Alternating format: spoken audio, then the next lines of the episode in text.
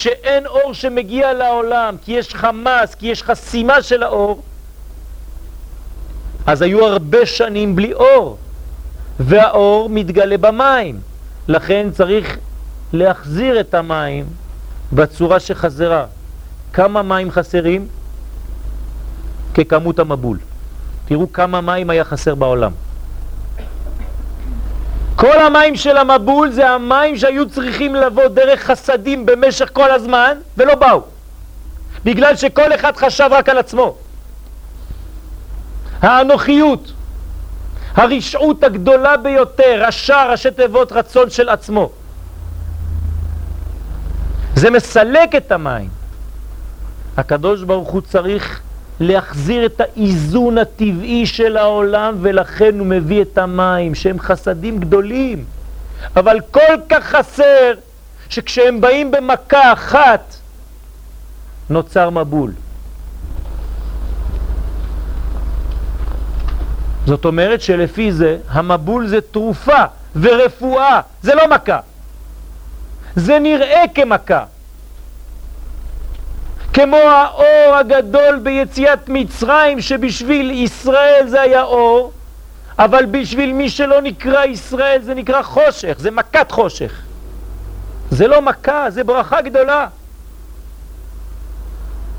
רוצה לומר שלפעמים ריבוי של אור כשאין כלים מתאימים לזה הופך להיות חורבן גדול ולכן מי שלא לומד פנימיות התורה בדור הזה,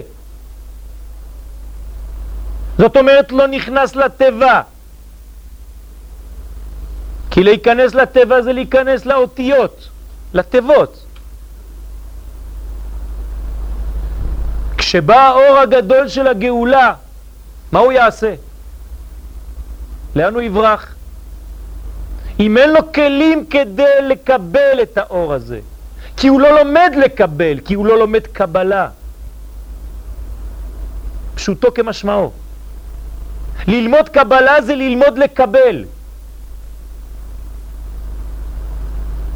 אז כשאנשים מתעסקים בזה, כמו נוח, אז יש הרבה אנשים שמסתובבים מסביב ואומרים לו, אתה כל, כל כולך משוגע גדול. מה אתה מתעסק בספר כזה? מה אתה עושה תיבה?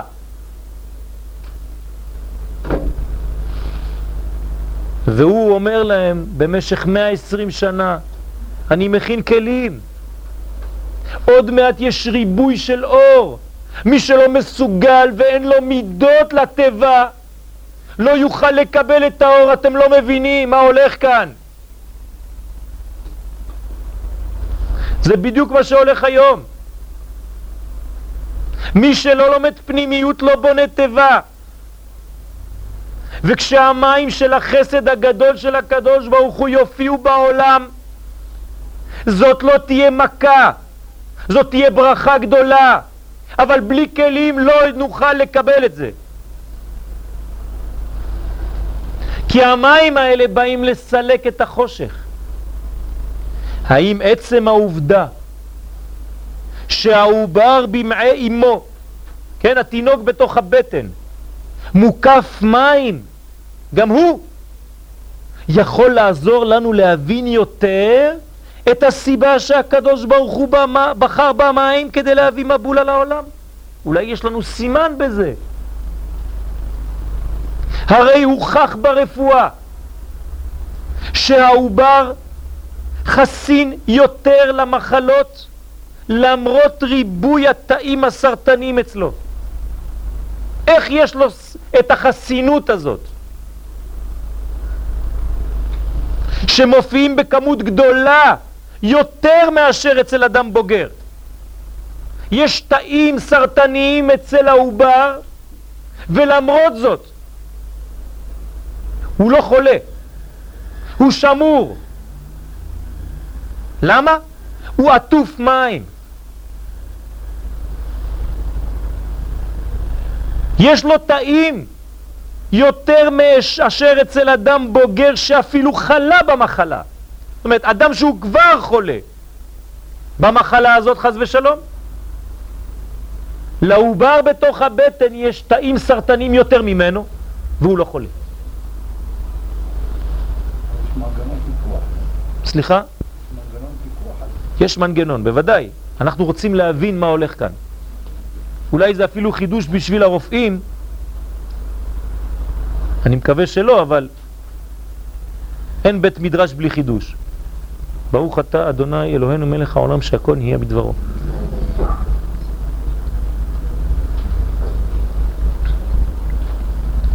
המים העוטפים את העובר הם כנראה דבר חשוב, הרבה יותר מהיותם רק חלק בתהליך התפתחותו.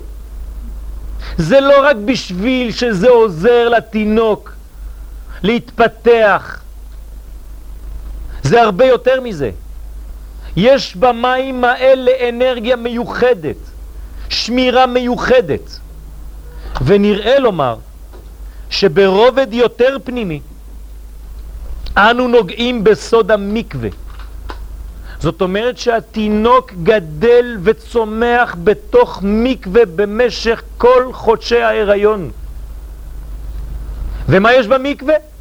המקווה דוחה ומרחיק כל מיני כוחות של טומאה מן האדם.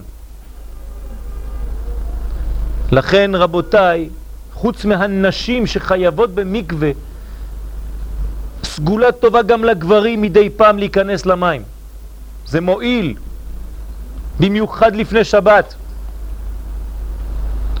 ויש קשר הדוק בין הטהרה הרוחנית לבין שיפור המערכת החיסונית שלו.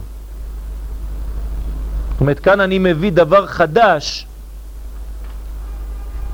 כן? אני מעז ללכת קצת יותר קדימה ולומר שככל שאתה יותר קרוב למים של המקווה, אתה יותר חסין למחלות. אולי מי המקווה הם כדוגמת מי שפיר. כן, שפיר מלשון שיפור גם כן, לא יודע למה קראו לזה מי שפיר, אבל יש כאן שיפור ושופר, יש כאן הטבה לתינוק. שמחזירים את האדם לנקודה שורשית ומקורית ולכן הוא כמו עובר בתוך הבטן כי הוא חוזר למקור. גם במקווה אותו דבר, אותה תנוחה. ובזה הוא מנוקה מכל אחיזה שלילית. אולי זהו חלק מתהליך התשובה, שהיא כאמור חזרה למצב הראשון לפני החטא, כמו עובר בתוך הבטן. לפי זה מופיע המבול כרפואה לעולם ולא כעונש. לפי זה המבול הוא זריקת אור אלוהי דרך כוח המים המוליך את האור במידה כזאת שכל העולם יהיה עטוף בחסד וברחמים.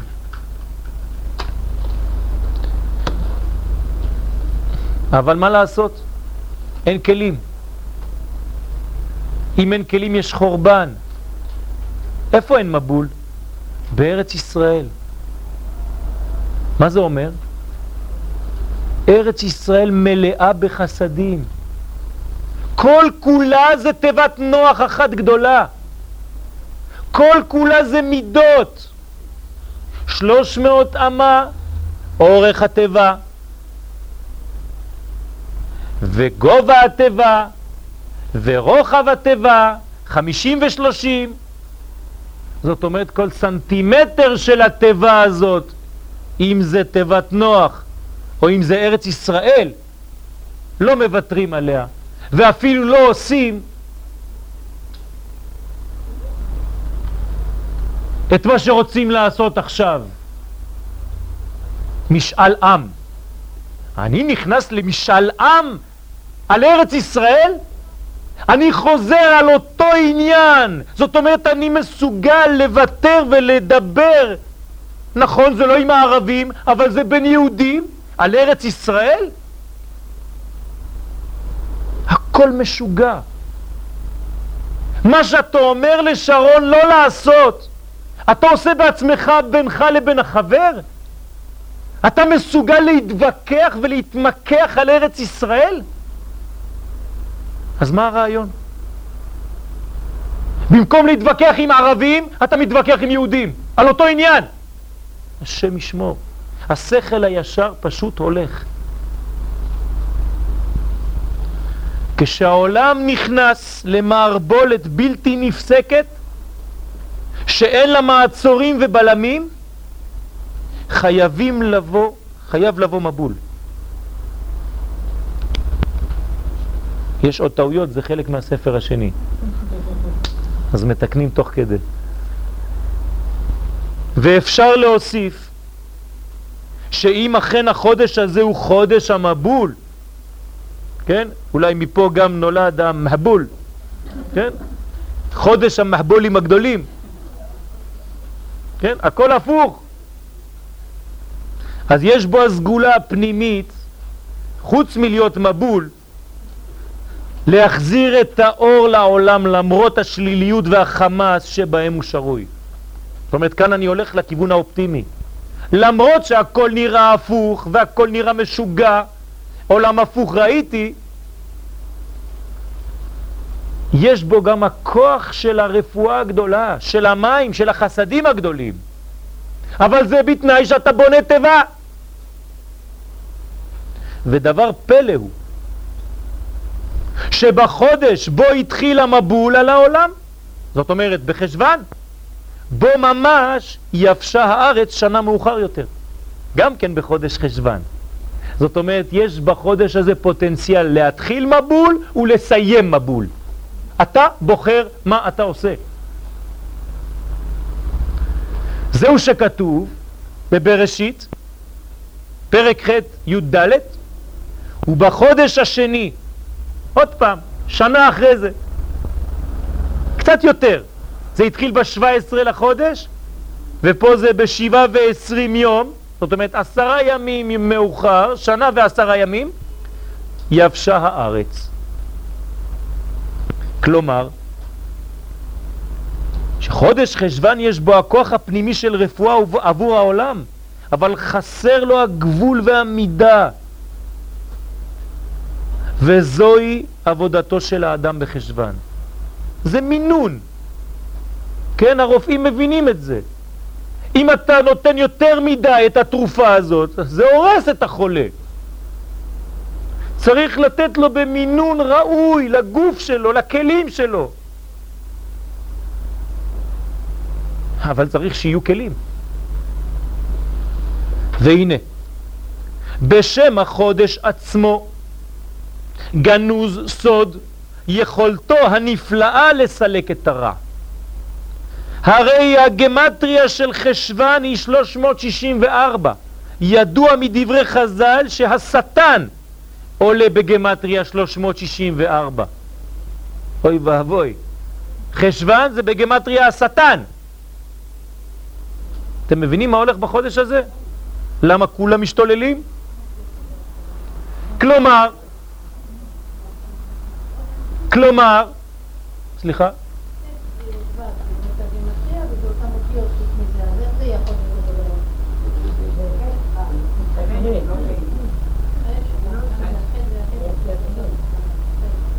זה בסדר? כולם מסכימים? נמשיך. במילה חשבן ישנה מילה נחש. נכון, נכון, נכון, נכון. אנחנו מגיעים קצת לעניין הזה. אני חייב לחלק את השיעור הזה לשלושה שלבים, לכן יש עוד שיעור שבוע הבא על אותו נושא. והוא לא צריך לחזור על זה, אז זה לא פשוט.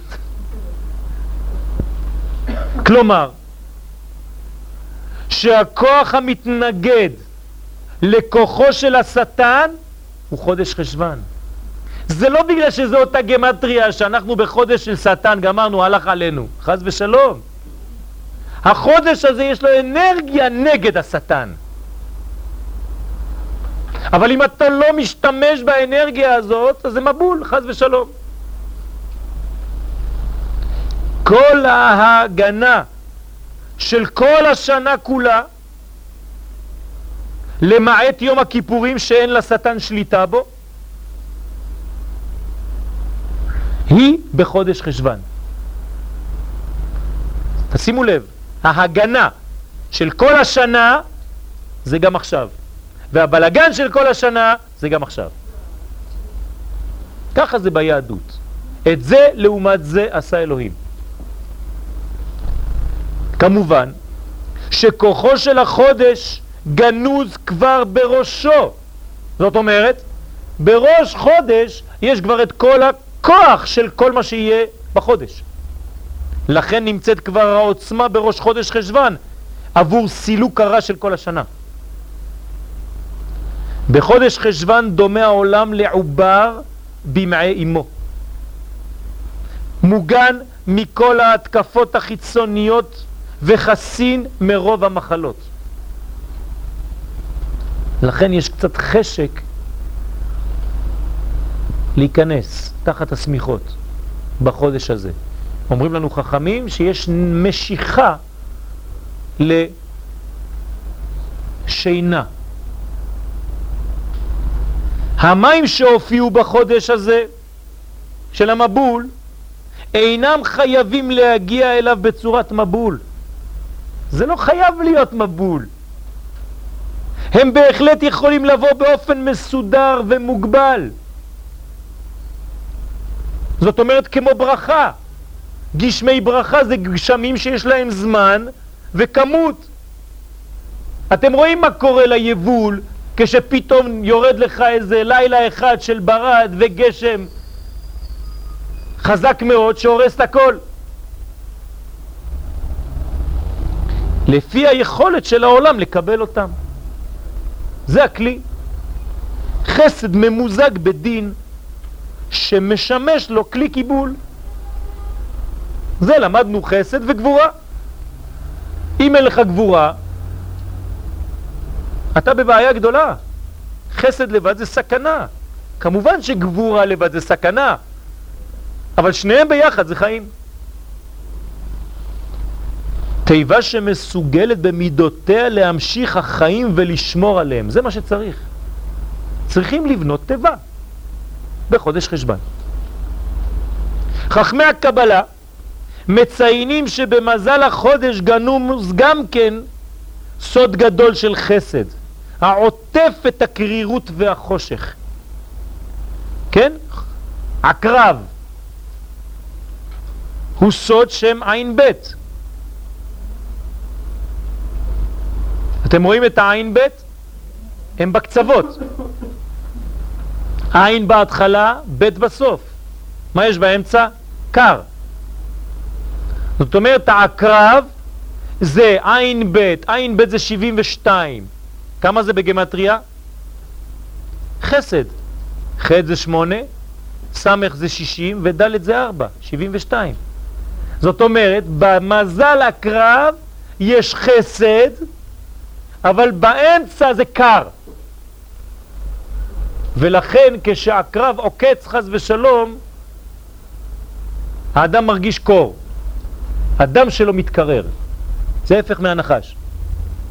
כשהנחש מקיש, האדם מרגיש חום. הדם שלו מתחמם. שני אלה קליפות, אבל כל אחד מסוג אחר. אחד מושך לקרירות ואחד מושך לחמימות. אחד מושך לרצון עצמי ואחד מושך לנתינה בלתי מסודרת, חז ושלום, כשיש לו אש יותר מדי חזקה, תאוות. שניהם קליפות. אחד לא רוצה, הוא קר בעבודת השם. כל מה שהוא עושה זה בצורה קרה מאוד. והשני בחום שהוא יתר על המידה. אז העקרב הוא סוד שם עין בית שעולה בגמטריה חסד והוא עוטף את הקר זאת אומרת יש כאן קיטור של השליליות בחסד עליון שמהווה מגן הקור של המוות אינו פורץ החוצה זה החודש של מזל הקרב זאת אומרת יש פוטנציאל של חסד אבל יש גם פוטנציאל של ההפך. חודש כפול. חיה שמסוגלת, מה לעשות? להתאבד. זה הקרב. הקרב יש לו כוח שכשהוא רואה, שהוא חושב, שהוא אבוד, הוא מתאבד. הוא עוקץ את עצמו ומת. מה אנחנו עושים לעצמנו בחודש הזה, השם ישמור? צריך מאוד להיזהר.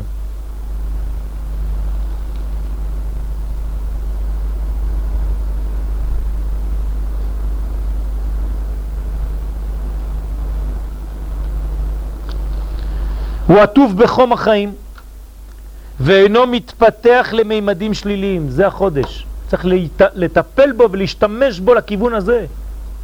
אך גם לקור הפנימי הזה יש פעולה חשובה. זה לא רק שלילי, הוא שומר על כל האור שמופיע בחשבן עבור כל השנה, כן, במקרר. מה שהביא את המבול היה שינוי הצורה האנושית מצורתו הרוחנית של הבורא. כן, אנחנו כבר לא דומים חז ושלום לבורא, אז אתה כבר לא יכול, יכול לקבל את החסד שלו. השוואת הצורה הוא שינוי צורה. אתם זוכרים את השיעורים האלה, נכון? הוא התברך נקרא הנותן הגדול, וכדי שהעולם יוכל לקבל את השפע שבא מלמעלה, הוא צריך להשוות את צורתו לצורת הנותן. זאת אומרת שהעולם הופך אף הוא להיות משפיע. רק באופן כזה מצא מין את מינו ונאור. זאת אומרת, מגנט. אחד מוצא את השני, כי הוא דומה לו. אבל כשהרצון להשפיע מפנה את מקומו לרצון לקבל בלבד, כן, כשהאנוכיות, האגואיזם, תופס את המקום, כדוגמת מה שהיה בדור המבול, אזי המבול בא לעולם. ודווקא מבול של מים, כיוון שכל החיסרון היה מצד החסד המשול למים. אז צריך להשלים את החסר. אז מביאים מים.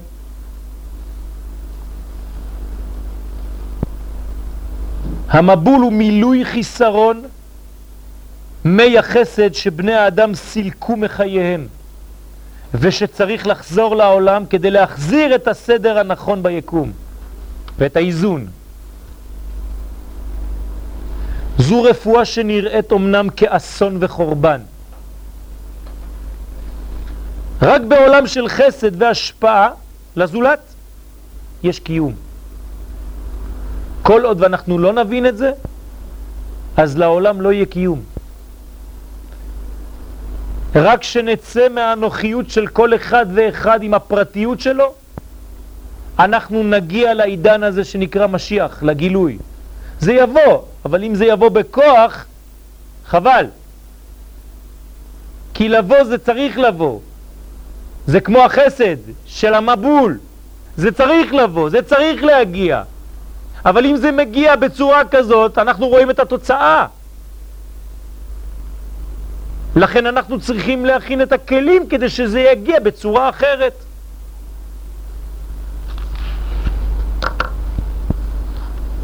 אמרתי לכם מקודם שהאותיות של החודש זה ו' ה' ה' י' אז במה זה מתחיל? בו' ה' מה זה ו' ה'? זה האותיות האחרונות שבשם, זאת אומרת הכלים. צריך לבנות כלים. אחרי זה מופיע השלב של המוחין, זה כבר חלק מהשיעור הבא, אבל אני רק נותן לכם את זה כטעם. זהו סוד הטבע של נוח. וידועים דברי חז"ל, כן, כי מה זה הטבע של נוח? למה זה סוד הטבע של נוח? לא, לא פיתחתי פה, לא כתבתי, כי יש הרבה מה לומר. אתם יודעים למה הקדוש ברוך הוא הכניס את נוח לטבע? כן? הבן שלי שיחיה אמר לי דבר פשוט במשך השבת. הוא אמר לי פשוט מאוד, כולם היו דואגים כל אחד לעצמו לפני זה. בטבע כולם חייבים לדאוג לכולם. כל היום נוח רץ ונותן אוכל לכולם. זאת אומרת, הוא הופך להיות משפיע גדול, כמו הקדוש ברוך הוא בתוך הטבע. הוא דואג לכל אחד ואחד, לניקיון, לאוכל, לסדר. אתם מבינים? הוא הופך להיות המשפיע הכי גדול שיכול להיות. חייב. אם רגע אחד הוא שוכח קצת את האריה, האריה מוריד לו חלק. זה סוד תיבת נוח. כן, נוח זה מנוחה. מנוחה זה שבת. נוח זה שבת. כך אומר הזוהר. נוח דה שבת. שבת צריכים להכין. שבת והכינו את אשר יביאו.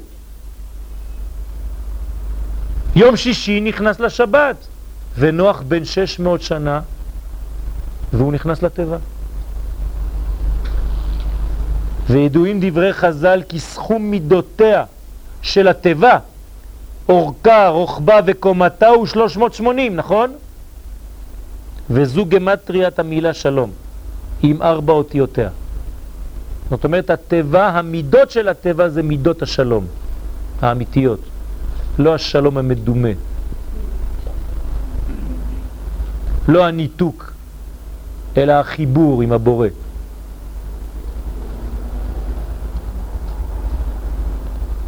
השלמות דוחה את המבול ומאפשרת חיים. זאת אומרת שהמים נדבקים לטבע, הם לא יכולים להיכנס לתוכה. למה? כי המהות של הטבע בפנים, המציאות שבתוך הטבע זה הפך ממה שיש בחוץ. זה לא יכול להיחרב, כי בפנים יש כלים, יש מידות, יש אהבה, יש נתינה. אז לכן המבול לא משפיע על הטבע, הוא לא יכול להתקרב. אתם חושבים שאם עם ישראל היה כל כולו בלול מתורה, מישהו היה יכול להתקרב אלינו? שום אומה ולשון לא הייתה אפילו פותחת את הפה. רק אנחנו במקום להופיע עם ספר התנ"ך שלנו, אנחנו מופיעים עם שטויות. במקום להראות ספר תורה, אנחנו הולכים ומסבירים ומנסים לעשות הסברות. זהו סוד האיזון בשלוש קומותיה של הטבע שהן כנגד ג' הקווים, ימין, שמאל ואמצע, המשדרים תיקון כנודע. למדנו כבר על העניין הזה. ג' קווים. מזל הקרב הוא מזל מים. אותו עניין. אבל מה זה הקרב? רק אותיות הקרב, רק עין בית, רק חסד. תלוי איך אתה מסתכל עליו. או שהוא הקרב וכולם פוחדים ממנו, כן, רוב העולם פוחדים מהקרבים, או שאתה רואה בו רק עין בית, רק חסדים. לפי סדר הדגלים מתייחס חודש חשבן לשבט מנשה. זאת אומרת, לא רק שיש לו אות לחודש הזה, יש לו גם שבט. ולימדונו חז"ל כי אפרים ומנשה, שהם שני הבנים של יוסף, הם כנגד שני דרכים בעבודת השם. מנשה הוא מלשון נשני אלוהי. מה זה נשני? מה? עזב, שכח, שכח אותי. מה זאת אומרת? מהי הכוח, מהו הכוח של מנשה? לברוח מהרע. סור מרע. זה הכוח של מנשה. ולכן בסור מרע. ואפרים, לעומתו, הוא לשון פריה וריביה, נכון? כמו שכתוב, כי יפרני אלוהים בארץ עוני. זאת אומרת שכאן הכיוון הוא השני, עשה טוב. אפרים ומנשה זה שני סוגים, שני כיוונים בעבודת השם. אחד בסור מרע, אתה בורח מהדברים הרעים, והשני בעשה טוב, זה אפרים. באפרים יש את השורש של המילה רופא. ורצה יוסף, כן, אולי יש כאן רמז לרפואה. הרפואה זה לא רק לברוח ממחלות, זה ללכת לכיוון של רפואה, של בריאות. כן? אני, אין לי מה ללמד את הרופאים, אבל יש אולי רעיון עמוק בדבר הזה. להפסיק למצוא כל הזמן תרופות למחלות, אבל הפוך, לחפש איך להוסיף חיים, איך ללכת לכיוון החיים, לא רק לרפא מחלות. יש הבדל גדול. כן? אתה יכול לרפא מחלה או לרפא חולה, זה לא אותו דבר. כשמרפאים מחלה, אתה מחפש תרופה למחלה. כשאתה מרפא חולה, אתה מוסיף לו חיים. אחד בסור מרע ואחד בעשה טוב. שניהם נכונים, אבל צריך את שניהם. כי שניהם נחוצים. בוודאי, סור מרע ועשה טוב. לא אמרתי אחד או השני, אמרתי שני כיוונים בעבודת השם. זאת אומרת שצריך את שניהם. ועכשיו אמרתי ברפואה, גם למנוע מחלות וגם להוסיף חיים. שניהם ביחד. לא אחד על חשבון השני. חסידות אומרים שמעט אור מגרש הרבה חושך. נכון. הרבה יותר קל עם, אה, ללכת לכיוון הטוב, מאשר להתחיל להילחם כל כן. הזמן נגד הרע. זה השיטה של הבעל שם טוב. נכון. ודווקא בדור שלנו, שאין הרבה כוח לברוח מהרע כל היום, אז תתחיל לחפש את הנקודות הטובות ותתקרב אליהן. זה מה שכתוב ברמז בהתחלה של שולחן ערוך, משנה ברורה. איך מתחיל? שיהיה הוא, הוא מעורר השחר. כן, ישכים בבוקר לעבודת השם. שולחן ערוך. אז אומרים בחסידות, כן, רבי נחמן עם ברסלב ורבי נתן, שיחפש את השחר, זאת אומרת את הנקודה של אור בתוך החיים שלו, וזה נקרא שהוא מתעורר מהשינה, מהמוות. אז הוא מעורר את השחר ולא השחר מעורר אותו. הוא מתעורר לפני השמש. ככה צריך להיות. אדם צריך להתעורר בבוקר לפני שהשמש זורחת. חוץ מזה שיש בעיות בהלכה, עם הסדין, שהוא עדיין יושן איתו, או הסמיכה, שהם עם ארבע כנפות, צריך ציצית, בגלל שזה כבר יום. זאת אומרת שהגבר, שהוא נמצא עדיין במיטה כשהשמש התעוררה, כשהשמש זרחה, וציצית זה זמן של ראייה, כי כתוב וראיתם אותו וזכרתם.